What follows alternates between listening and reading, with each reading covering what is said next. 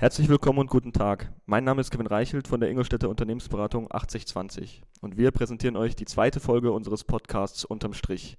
Unternehmensberatung und Podcast, das passt beim ersten Blick vielleicht nicht so richtig zusammen, aber 8020 ist ja auch keine klassische Unternehmensberatung.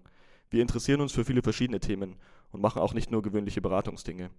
In unserem Podcast Unterm Strich wollen wir euch interne Einblicke geben, aber auch über unseren eigenen Tellerrand hinausschauen. Größtenteils wollen wir dabei uns regional bewegen – und dafür haben wir heute einen perfekten Gast. Kurioser, kurioserweise ist es jemand, der eigentlich eher auf der anderen Seite steht, nämlich auf der des Fragenstellers. Ich spreche heute mit Stefan König. Stefan ist gebürtiger Ingolstädter und Chefredakteur beim Donaukurier. Stefan, erstmal schön, dass du, dass du bei uns bist heute. Die erste Frage ähm, bezieht sich auf das Thema Fake News. Fake News ist in den vergangenen Jahren immer populärer geworden. Das Thema Fake News und das Thema Lügenpresse. Wie schützt sich eine Zeitung wie der Donaukurier davor und worauf muss auch der Leser achten? Ja, Kevin, Servus, schön, dass ich heute dein Gast sein darf. Fake News, ja, das ist ein Thema, das uns kontinuierlich in den letzten Jahren immer mehr beschäftigt hat und ähm, ich würde es gerne in zwei Bereiche aufteilen. Zum Teil, äh, zum einen die, die überregionalen Fake News, also die auch aus größeren Ebenen sozusagen gestreut werden, vielleicht auch von anderen Regimen und wie auch immer. Da haben wir natürlich wenig Möglichkeiten, das rauszufiltern. Da müssen wir uns auf die Agenturen verlassen, auf die DPA zum Beispiel, Deutsche Presseagentur. Da war ich mal vor einem Jahr auf einem Workshop, um mal auch zu sehen, wie die damit umgehen. Und die haben da richtig viel investiert auch. Das heißt, die haben äh, Programme aufgebaut, wie sie zum Beispiel auf Bildern erkennen können, ob dieses Bild genau an diesem Tag auch gemacht worden ist für diesen Tag es auch angekündigt ist. Und da kommen wirklich spannende äh, Details auch raus. Man kann auch rausfinden, wer zum Beispiel äh, Amoklauf in Halle, wenn die ersten Twitter-Meldungen reinkommen, äh, hier bei mir um die Ecke wird geschossen, dann schauen da die Kollegen äh, bei, bei TBA erstmal nach, Mensch, wo hat denn der seine Twitter-Meldung abgesetzt? Dann ne, stellen die fest, dass der die Twitter-Meldung in Hamburg abgesetzt hat. Und dann weißt du auch schon wieder, wie wahrhaft dieser Augenzeuge vielleicht ist. Der für uns natürlich elementare Teil, das sind die regionalen äh, Geschichten. Da muss ich ganz ehrlich sagen, da vertrauen wir natürlich auf unser Gespür, auf unser Netzwerk. Das heißt, fremde Autoren, die für uns noch nie was geschrieben haben, die schauen wir uns natürlich erstmal ganz genau an. Jeder Journalist hat äh, auch eine Nase, sage ich mal, um zu sehen, ist es glaubwürdig, ist es nicht glaubwürdig. Das schützt natürlich nicht davor, dass man auch mal reinfallen könnte. Aber bisher, toi, toi, toi, auf eine echte Fake News sind wir jetzt im lokalen, regionalen, soweit ich mich erinnern kann, noch nie reingefallen. Fehler passieren immer wieder, das ist klar, der berühmte Buchstabendreher, der berühmte Zahlendreher. Ähm, das passiert immer, aber jetzt eine bewusst lancierte Geschichte oder ein, äh, ich denke da an Tom Gummer damals bei der Süddeutschen, ein gefaktes Interview, ist uns noch nie angeboten worden. Und ähm, ja, und im Zweifel ist bei uns immer einfach Köpfe zusammenstecken, bei Corona vielleicht nicht so intensiv äh, und drüber reden und auch die Meinung äh, der anderen Kollegen einholen und vor allem Geschwindigkeit spielt da für uns keine Rolle. Es geht darum, dass die Sache einfach sauber ist. Jetzt hast du das Thema Corona schon angesprochen. Es ist allgegenwärtig, wir wollen es gar nicht so groß vertiefen, aber natürlich ist Corona gerade auch für die Medien ein sensibles Thema. Ähm, wie geht ihr damit um? Also es gibt ja viele, viele Nachrichten, viele, viele Informationen, viele, viele Experten. Ähm, wie versucht ihr da Herr der Lage zu werden und euch einen Überblick zu verschaffen? Corona, glaube ich, zeigt ganz eindrucksvoll auch auf eine, eine besondere Art und Weise, dass du mittlerweile im Netz für jede deiner Thesen eine Erklärung findest. Das heißt, man kann eigentlich alles behaupten und findet dafür auch die These im Netz. Das macht es uns natürlich auch nicht einfacher in der, in, im Kontakt mit Lesern oder mit äh, Usern, die natürlich sich darauf oft, oft beziehen und sagen, Mensch, ich habe doch das gelesen oder der Experte sagt das, die Experten sind sich auch nicht einig. Das heißt, es ist sehr, sehr schwierig, da auch ähm, den, den, den, den schmalen Grad der Wahrheit äh, nicht zu verlassen. Wir können das eh nicht entscheiden, sage ich mal. Wir haben keine äh, Wissensabteilung, wir haben keine Biologen, keine Virologen. Wir können die Dinge äh, in Kommentaren einordnen, wir können auf Fragen hinweisen, wir können möglichst viele Stimmen einfangen. Wir können das Thema auch vor allem ähm, insofern, finde ich, wichtig begleiten, indem wir die Auswirkungen äh, für unsere Leser. Das ist für uns der Kern eigentlich. Was bedeutet dieses Virus für unsere Gesellschaft hier in der Region? Das ist unser Thema, das runterzubrechen. Ob das Virus jetzt in einem chinesischen Labor gezüchtet worden ist oder nicht, das werden wir hier beim Donaukurier äh, bei, aller, äh, bei allem Respekt für die Kollegen äh, nicht rausfinden. Das können wir nur auch in der gebotenen Distanz äh, aufschreiben oder bei der Agentur berichten. Aber was ist das Thema hier bei uns in der Region? Da glaube ich, haben wir genug zu tun auch gleich anhängt ans Thema Lügenpresse und Fake News. Ähm, in den vergangenen Jahren gab es besonders in den sozialen Netzwerken viele Kommentare und noch mehr Meinungen. Welche Änderungen hat es für eine Lokalzeitung? Also wie geht ihr damit um und Wie bezieht ihr das vielleicht auch mit ein in eure Berichterstattung? Vor allem digital ist es natürlich so, dass durch Facebook, durch Kommentare hinter Artikeln man merkt, wie äh, hemmungslos und wie, sage ich mal, sittenlos auch viele sich Gehör verschaffen in der anonymen Accounts oder wie auch immer. Und da äh, müssen wir natürlich aufpassen, dass wir A, äh, äh sag ich mal, nicht gegen das Recht verstoßen, indem wir das verbreiten und auch natürlich auch eine Diskussion dann versuchen, so zu äh, in, in, Bahnen zu halten, dass sie eben nicht ausufert und vor allem nicht andere verletzt oder beleidigt. Da helfen uns natürlich technische Möglichkeiten, die auch bestimmte Begriffe rausfiltern, klar. Das wache Auge der Kollegen, aber 24 Stunden rund, die Uhr, rund um die Uhr geht eben nicht.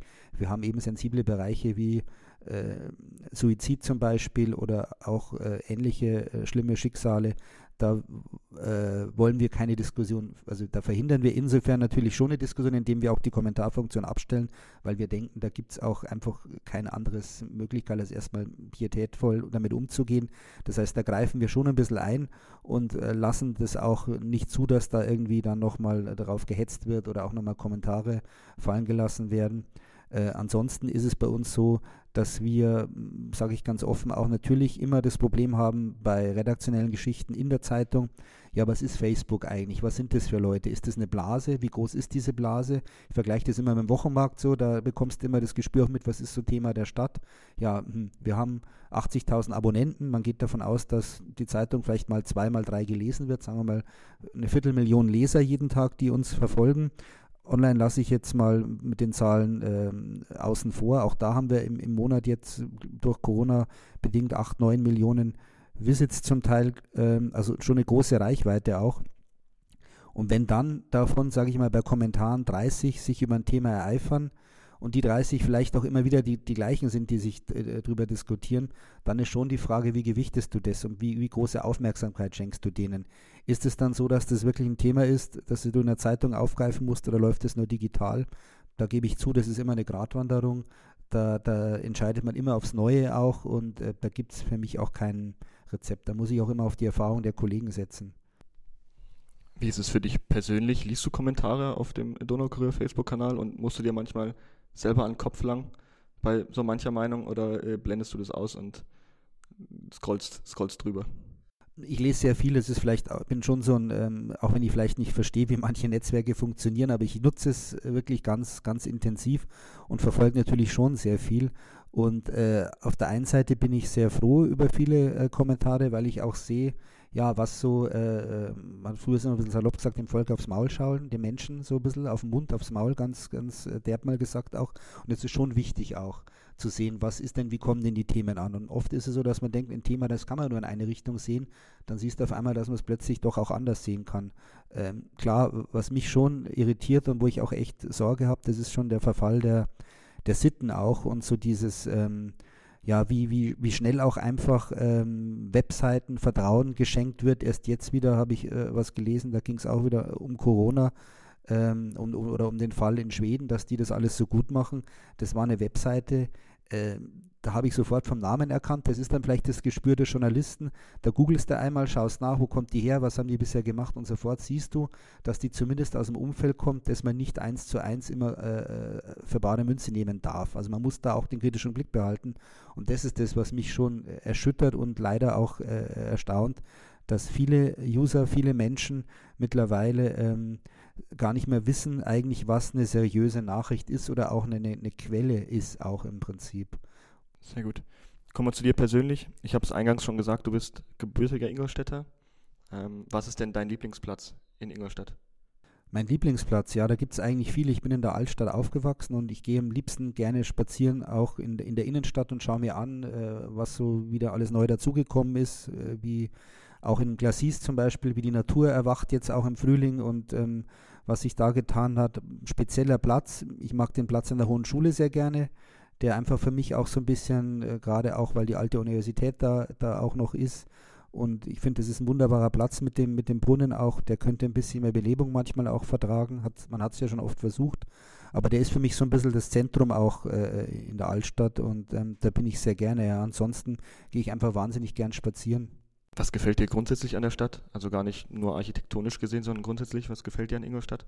Ingolstadt ist eigentlich äh, für mich eine, eine, eine, Stadt, die unheimlich viel Lebensqualität bietet, weil sie A, äh, äh, du bist schnell im Grünen, du hast, finde ich, eins der schönsten Freibäder deutschlandweit. Ich kenne jetzt nicht viele Freibäder, aber die, die ich kenne, ich glaube, es gibt kaum ein schöneres äh, als in Ingolstadt, so, so malerisch, wie das eingebettet ist. Wir haben ein, ein, ein finde ich, ein Wahnsinns-Kulturangebot auch und damit meine ich aber auch die Subkultur zum Teil, wirklich, was sich da alles entwickelt. Natürlich das Theater, äh, auch die, die Veranstaltungen durch Audi, die Sommerkonzerte, die Jazztage. Ähm, es ist für alle, finde ich, was geboten. Der Sport kommt nicht zu kurz und du hast immer die Möglichkeit, in einer Stunde in München zu sein, in einer halben Stunde in Nürnberg, in Regensburg, in Augsburg. Also wir sitzen eigentlich mittendrin und jeder hat die Chance auch genau das äh, in seiner Freizeit zu machen, was er auch will. Und was mir gesellschaftlich einfach gut gefällt, ist, dass ähm, davon profitiere ich jetzt von meiner, bei meiner Arbeit, dass ich das Gefühl habe, dass mit allen, mit denen ich in der Klasse war oder früher ministriert habe, äh, Fußball gespielt habe, keine Ahnung was gemacht habe, die kommen alle irgendwie so sukzessive wieder zurück, übernehmen entweder irgendwie die Kanzlei vom Vater oder fangen bei Audi an oder keine Ahnung was. Und du merkst, wie, wie viele wieder plötzlich schätzen, wie dieses familiäre Ingolstadt wieder ein bisschen aufwacht auch. Und das gefällt mir schon, dass es eigentlich ein, eine, eine, eine sehr liebenswerte Stadt ist, die, die unheimlich viel Netzwerk, dieses Netzwerken in meinen Augen sehr einfach macht. Wir haben drei Entweder-Oder-Fragen vorbereitet zum Thema Ingolstadt. Ähm, erste Frage, vielleicht auch mit kurzer äh, Antworterklärung: TSV Etting oder FC Ingolstadt? Ja, das ist natürlich jetzt eine schwierige Frage, weil beim FC Ingolstadt bin ich Gründungsmitglied. Das heißt, ähm, der Verein liegt mir natürlich schon am Herzen.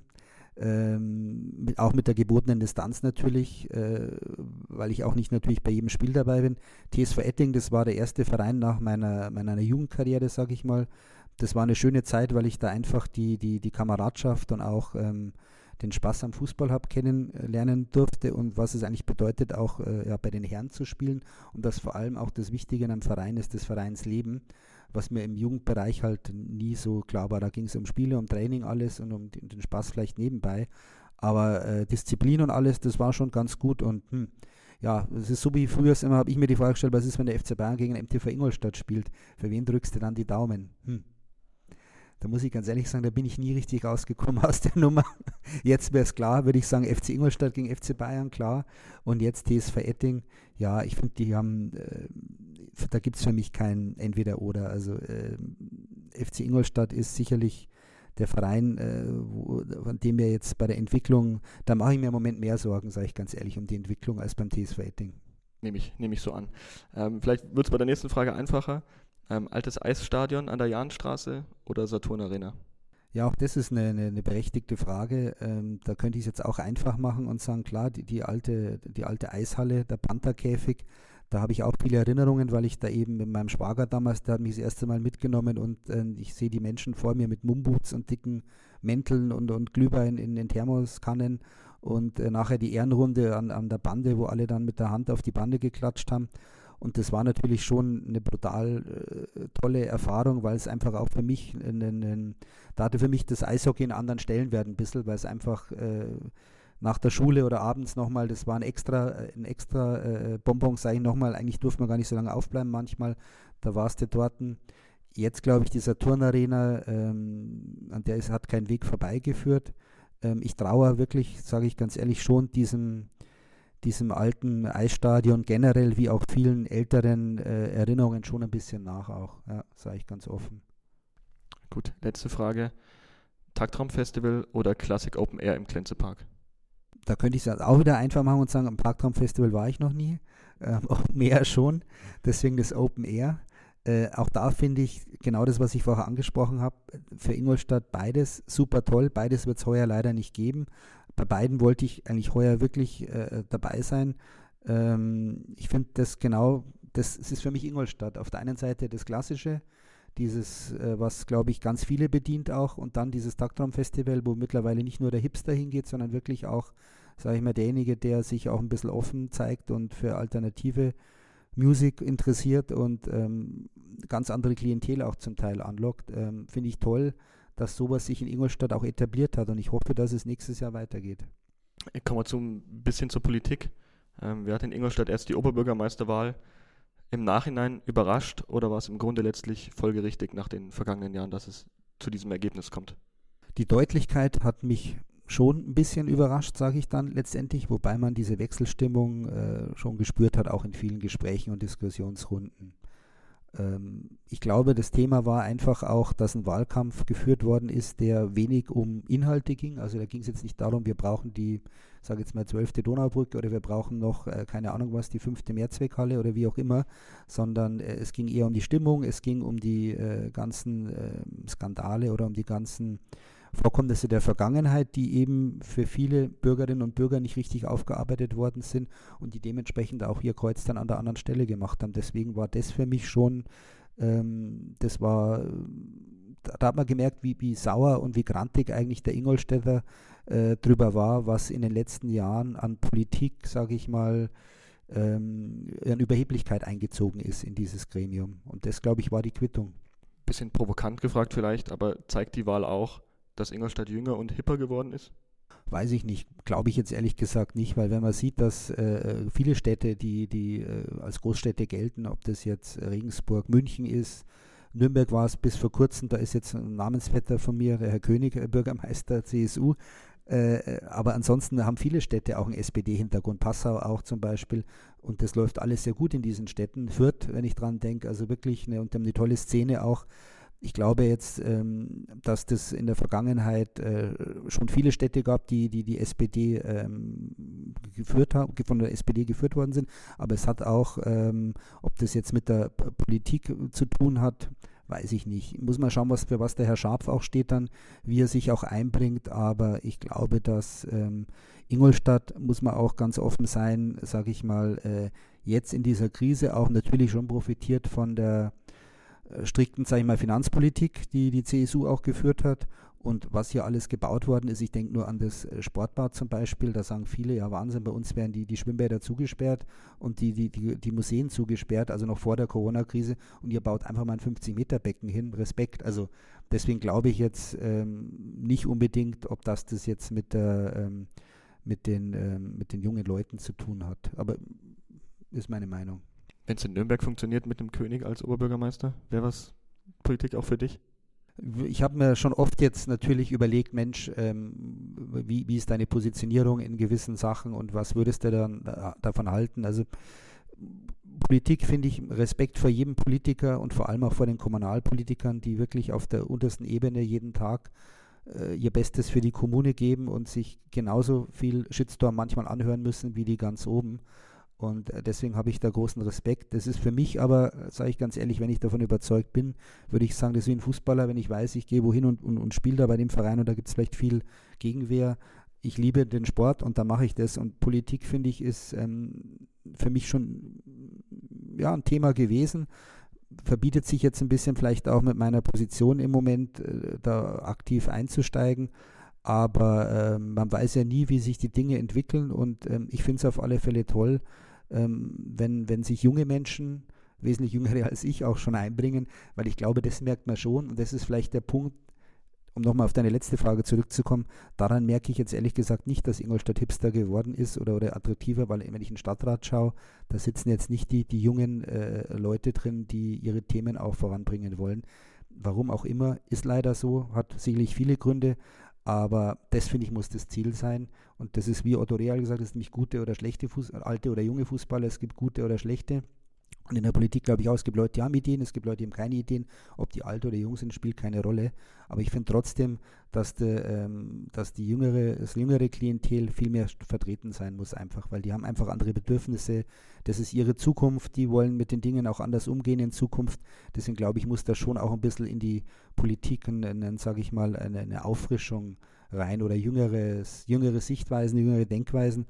Damit könnte ich mich jetzt persönlich schon anfreunden, aber ich bin wahnsinnig glücklich mit meiner äh, Funktion hier und kann das alles immer schön beobachten und auch mal einen Rat geben, vielleicht mal was kommentieren, aber letztendlich mitmischen, sage ich im Moment, äh, stellt sich für mich da die Frage überhaupt nicht. Dann kommen wir zurück zum Donaukurier.